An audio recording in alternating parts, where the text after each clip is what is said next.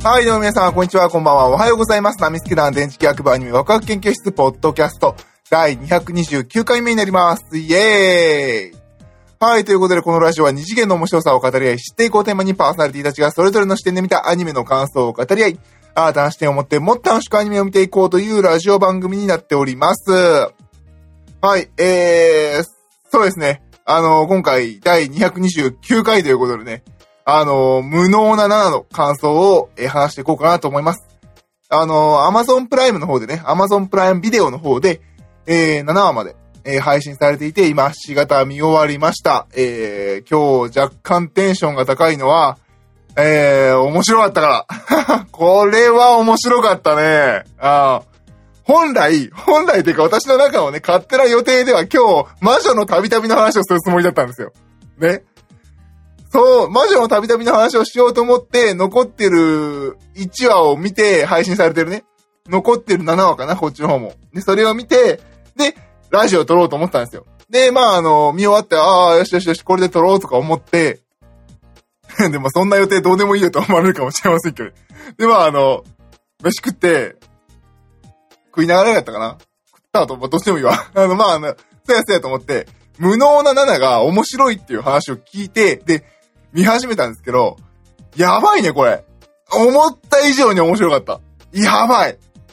あのー今回、あの、私のラジオ、このポッドキャスト以外にも、あのーなんだろう、媒体か、あの、形変えて YouTube だとか、あとはレックさんの方で、あの、ラジオも出させていただ、ラジオね、あの、配信させていただいてるんですけど、まあ、レックの方もね、レック用のはちょっとずつ増やそうとして、まあ、頑張ってるんですけど、あの、そのレックの方で、そのレックは公式のね、あの、宣伝、あの、運営されている方のラジオとかもあって、で、そちらの方でなんかあの、新しい、あの、コーナー用意してくれてはるんですけど、で、まあ、そのコーナーの中で秋アニメの話しようっていうのがあって、そこで、秋アニメがね、まあ、あの、今年は豊富だと、あの、コロナでずれた影響とかもあって。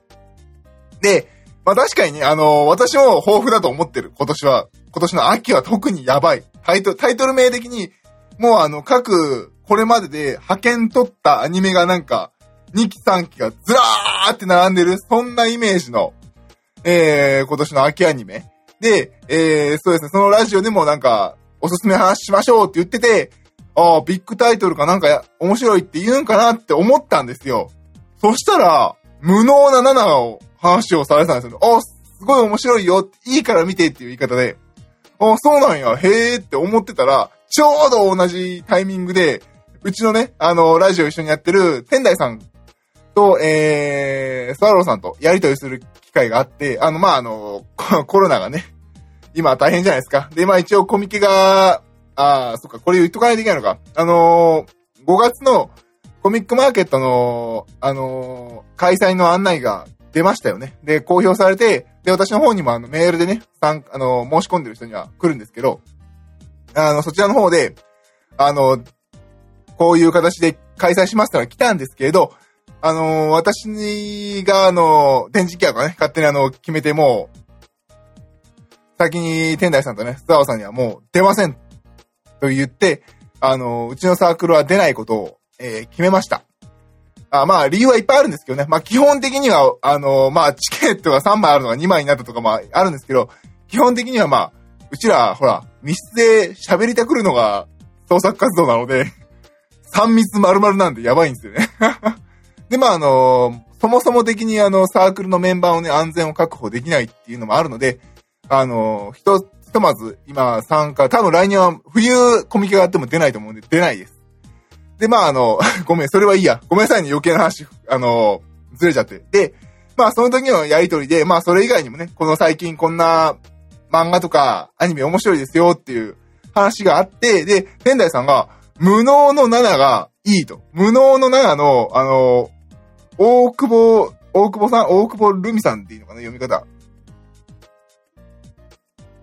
そうですね、大久保ルミさんが素晴らしいという話をされて、お、天台さんも面白いって言ってんねんやと思って、今日見たんですけど、やばいね、これ。本当にもうやばいしか言ってないけど、あの、今日一応あのネタバレ込みで喋ろうと思うので、とりあえず、まあもうちょっとだけネタバレなしで、は、まあ、まあ、ネタバレなしで喋ろうと思うんですけど、あの、まだ見てなくて、あ、そんなおもろいのほんまにって思って見てみようかなって思った人はもう、今すぐ止めてみて。もうこのラジオいいから。このラジオは、今日のこのラジオはひとまずいいから、そのこのラジオを見る、聞く時間が、まあもちろんね、あの移動中とかだったら、できないとは思うんですけど、あの、お家でね、あの、なんだ、家事とかしながらね、適当に流してるんだったら、止めて、このラジオは止めていい。このラジオは止めていい。今す、今すぐ、まあね、できれば今すぐ、あの、家事ね、パーッと片付けて、パッてね、あの、アマゾンプライムで、1話を見てほしい。それくらい、えー、これ面白いですね。これは面白い。これは面白いよ。ああ。よくできてるし、ストーリーが面白いのもあるし、構成も素晴らしいね。うん。で、あの、各役者さんの演技も素晴らしいし、これは面白いよ。これは面白い。いやー、ねえ。久々にやられたなと思って見ながら拍手したもん。もう、毎話毎話。あー、そうきましたかははっはっはっはっていうね。いやー、面白いね、これは。これは、あー、やられたなっていう。どれぐらいかっていうと、あの、本当に、あの、そうね、ラブライブに対しては私、ひいき目があるので、まあ、ラブライブ省くとすると、今んとこ見た中で一番面白いの秋アニメ。多分この後俺、断末見ても多分俺、私あの、原作してるから多分驚きってそこまでないと思うんですよね。で、多分魔法科高校とか、ごちゆさ見ても多分知ってるからね、そもそも的に。あ、新鮮さ的には薄れるし、そうね、他、そうね、他面白いのもいくつかあるけど、それでもここまで面白いのはないかなっていうぐらい面白いですね、これ。一気に見て。すごい、こんな面白いのに、見るのに体力いらないんですよね。すっごいエンタメだし。うん、面白いよ。まあ、あのー、まあ、なんやろ、まあ、あの、ほら、ここまで聞いてまだ見てない人がね、どんなアニメやねんって言われると、それ言っちゃうと全部面白さは半減になるんでいいから見て。まあ、無能なならっていうことで、まあ、あのー、まあ、いわゆるね、あのー、無能力者の人が、まあ、能力者のいっぱいいる学校に行くっていうお話です。行くというか、まあそこにいるっていうお話かな。まあまあまあ、よくあるっちゃよくあるでしょ、ここまで聞きゃ。でもね、これはね、面白いよ。1話を見て、ああ、そういうことですかはっはっはみたいなね。ああ、なるほど、なるほど、I see, I see, みたいな。2話、3話ですっげえわ、これ、みたいな。いやー、面白い。はい。えー、なので、あの、あの、その後も、さっきも言ったから役者さんの演技素晴らしいし、あの、ぜひ、えー、見てください。はい。えー、ここからネタバレというか、まあ内容に触れながら喋るので、あのー、見てない人は止めて。マジで。言ったからね。はい。えーと、これ、あれでしたね。このアニメ、人狼ゲームでしたね。すげえわ、これっていう。いやー、まあね、あの、まああの、後からね、来た、あの、ナナちゃんがね、ナナがね、最初二人出てくるっていうのがね、またあの、ミスリード誘うように作ってるしね。お、下野さんや。お、下野さん主人公だから、下野さんみたいな最後。下野さん。そうか、1話対象か、みたいな。いやー、ちょうどね、あの、YouTube の方で、花江夏樹さんが人狼ゲームのゲームをみんなでやるっていうのはすごい面白かった。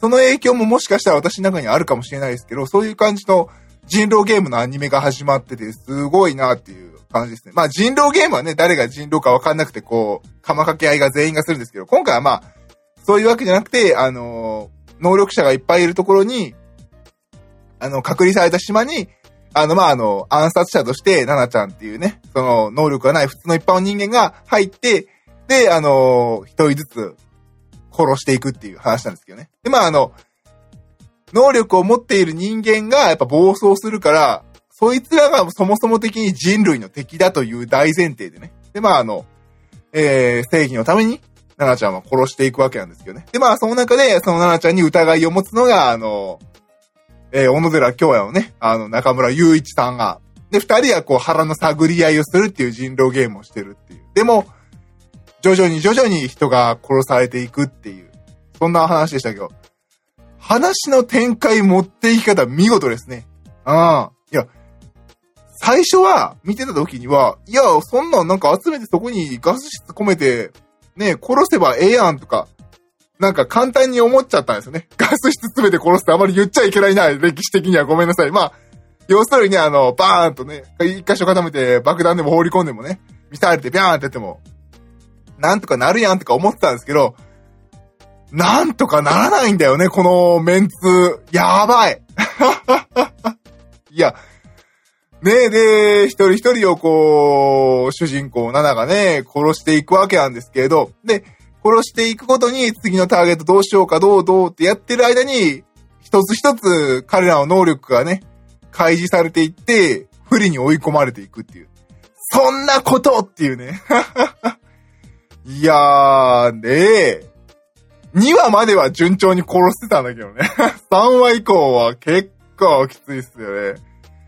いや、中村雄一さんのキャラがね、爆破されて、まあ、もちろんね、見てる側としては、まさか中村雄一さんのキャラがここで退場はないやろうと思って見たけど、ああ、そう来るかーと思ってね、思わず手叩いて笑いましたね。いやー、他にもね、あのー、未来予知のやつとかね、出て、急に出てきて、なんかね、ニヤニヤしてるなって思わせたら、パッと出てきて、で、未来予知だっていう感じでね。あー、そっか、あったね。オープニングの映像にポラロイドカメラのシーンあったね、みたいな。いやー。そうね、この、追い詰めていくタイミングが見事なんですよね。引き込まれていくタイミング、引き込まれていくような感じでね。なんか、チェーンソーマンとかね、あの、古くだとあのー、反逆のルルーシュみたいな、なんかもう、絶対にお客さんを離さない終わり方を全体していくっていうのが、すげえなーっていう感じでしたね。これは面白い。全然どうなるかわかんない。っていうか、何が、この、このストーリー何がゴールかよくわかんねえやぐらいの感じで、もう全然面白い。いやーねで、まああのー、さっきね、あの、天台さんがね、大久保ルミさんの演技がいいっていうのも、あの、その、外面、あの、アンサーシャルしてきてる、あの、えー、ヒイラギ7役の大久保さんなんですけれど、あの、この7が、あの、まあ、表面はみな、皆さんお願いしますみたいな可愛いのに、なんだお前はみたいな感じですごいあの、暗殺モード切り替えがあるんですよね。そこの内面とかの切り替えとかはすごい、うん、まあ、お見事ですし、面白いし。いやー、あれは、これはちょっとやられましたね。もうノンストップで7話一気に見ましたね。いや、ちょっとこれはずるいっすよ、みたいな。本当にやられた。完全にノーマークだったんですよ。で、またね、なんか1話がね、作りがずるいんすよね。なんでしょうね。あの、こういう言い方したら本当に申し訳ないけど、パッと見た瞬間、なんかあの、ちょっと前によくあった低予算アニメ感があるんですよ。なんか、なんか今のまあ、低予算って言うと失礼だけど、今のアニメってこう、ゴリゴリなエフェクトかけるじゃないですか。もう特にあの今年公開されたバイオレット・エヴァーガーデンとかのエフェクトってエグいじゃないですか。でもそのエフェクトがあんまりないんですよね。1話って。確か。で、もうなんか、のっぺりしてる感じがあるなと思って、最後にパンって変わるってね。パって変わって、で、そっからね、あのー、絵が安定するっていうのかななんか、ちゃんと、ちゃんとっていうのも変だな。何か、あの、輪郭がはっきりとした感じの絵になって、2話からずっと続いていくっていうのは私の印象ですね。ただのあの、色眼鏡で見ただけかもしれませんけど、いや、すげえなーっていう。面白い。すげえ面白い。で、そうね、あの、そう役者さんの話で言うと、珍しいなと思ったのが、今回あの、オープニング曲歌われてるのが、あの、富田美優さん。富田美優さんってよかったよね、読み方。あの、確かリムルの声やってた人だよね。そうですね、富田美優さんが、あの、オープニング曲歌っておられるんですよ。で、まあ、これがアーティストデビューなのかなあの、まあ、アーティストデビューとしての C、あの、曲の出来がどうかは、ちょっとまだフルで聞いてないんでわかんないですけど、アニメソングのオープニングとしては全然満点の、あのー、楽曲になってるわけですよ。で、まあ、ここで言うと、まあ、おおよそ、あの、まあ、これまでというか、いろんなアニメというか、あの、知ってるんですけど、大体オープニングに、あの、起用されているお曲を歌ってる声優さんが、あの、なんだ、ヒロインか、もしくは何か、早く、早くかなんか別のキャラで出るじゃないですか。で、まあ、メインだったらいいんですけど、なんか別の早役とか、メインじゃないキャラに出てくると、まあ、そんなにっていう役だったりするじゃないですか。私の、私の見てるアニメが偏ってるせいってのもあるんですけどね。でもね、今回のね、富田美優さんがやってる、あの、えっ、ー、と、佐々木優香か。優香のキャラはね、良かった。これは面白い、良かったし、あ、いいえ。なんか、そのやっぱこういう狂ったキャラできる人はやっぱ見事だなって思いますね。よかったね、このネクロマンスター。終始行かれてるのが良かったね。いや、ネクロマンスター強えし、なんかおかしいなと思ったら、あなた、ストーカーですか？みたいな。ねでも、彼女がいるから、この島がちょっとおかしいっていうことも全部ね、彼女が、えー、語ってくれましたしね。うん。必要な情報を全部出してくれて面白かったよね。だから、見事なんですよね。ね、過去に戻れるね、過去をちょっと、あの、影響を出せるやつを殺したかと思ったら、次はね、未来が見えるやつが来てね、未来が見えるやつが来たかと思って殺せば、あの、検視解剖しようって言われて、それを止めようとしたらね、バッとネクロマンサーが出てきて、死体に聞けばいいじゃんとかでね、どんどんどんどんあの主人公7がね、クソーっていうのがね、あの、追い詰められていくのがすごいなーっていう。感じですね。確かになんか、確かに能力者バトルだから、まあまあまあ、あの、言われでは出てくるんだろうとは思うんですけど、出すタイミングと、えー、その能力はね、あの、万能じゃなくて、それぞれのあの、なんていうのかな。えー、この条件とか弱点があって、そこのね、使い方とか出し方うまいんすよね。いやー、なんかね、面白い。念能力バトル見てるぐらいの面白さが。おなんかすごいその見せ方、展開の持っていき方、持っていき方ですね。持っていき方がすっごい面白い。いや、ちょっと、これはちょっと本当、頭叩かれたぐらいの衝撃でしたね。これは面白いわ。ねえ。あ、少年ガンガンなんですね、これ。えー、いや、これちょっとコミック買いたいけど、まずはアニメ終わりまで見たいないや、これはちょっとびっくりしましたね。面白い。いやー、ちょっとね、ホームページ見るのも正直今一応ホームページ見ながら、あの、キャストのね、名前間違えように見てるんですけど、正直ホームページ見るのもちょっと嫌でしたもん。もう絶対なんかあの、次誰がどう来るかってわかんじゃんと思って。あで、あの、一応、あらすじ見ようかなと思って、ストーリーポチッと押したら、まだ配信されてない8話が出てきて、あ、次敵お前ねみたいなね。分かってしまってちょっと悔しさもありますからね。しまった、見ちゃったみたいな。いやこれはね、面白い。あのなんでしょう。連続でずっと見て次のは、なんか、なんかね、これね、ほんとね、あの、これは、ネットフリックスとかで金出してもらって、まとめて一発配信すべきだったアニメ。マジでそう思う。これは出せばみんなが次どうなんねん次どうなんねん次どうなんねんってすっごい気になる作りになってる。いや、これはね、見るって止まらなかった。本当に面白。いや、マジでネットフリックスさん、これちょっと買って買って。もう2期、3期できるっしょ、この形式。いや、本当に面白かった。これはね、うまいよ。これは面白い。はい。あの、なんでしょうね。派遣取ってほしいなって思うぐらい、すごい。これはちょっとずるかったですね。あの、もうほんとすごい面白いしか言ってなくて、ほんと申し訳ない。こんな感想でいいのかっていうのはあるんですけど、もうこのなんかあの、もう、見てそのままもう、喋らなきゃこれはって思っちゃうぐらい面白いので、あの、ここまで聞かれて、まだあの、見てない方は、ぜひ、見てください。これは。大丈夫です。損させません。これは面白い。はい。えー、ということで今回はですね、第229回無能な7の感想、えー、第7話までの感想を話させていただきました。パーソナリティは私、電磁気役でした。どうもありがとうございました。バイバイ。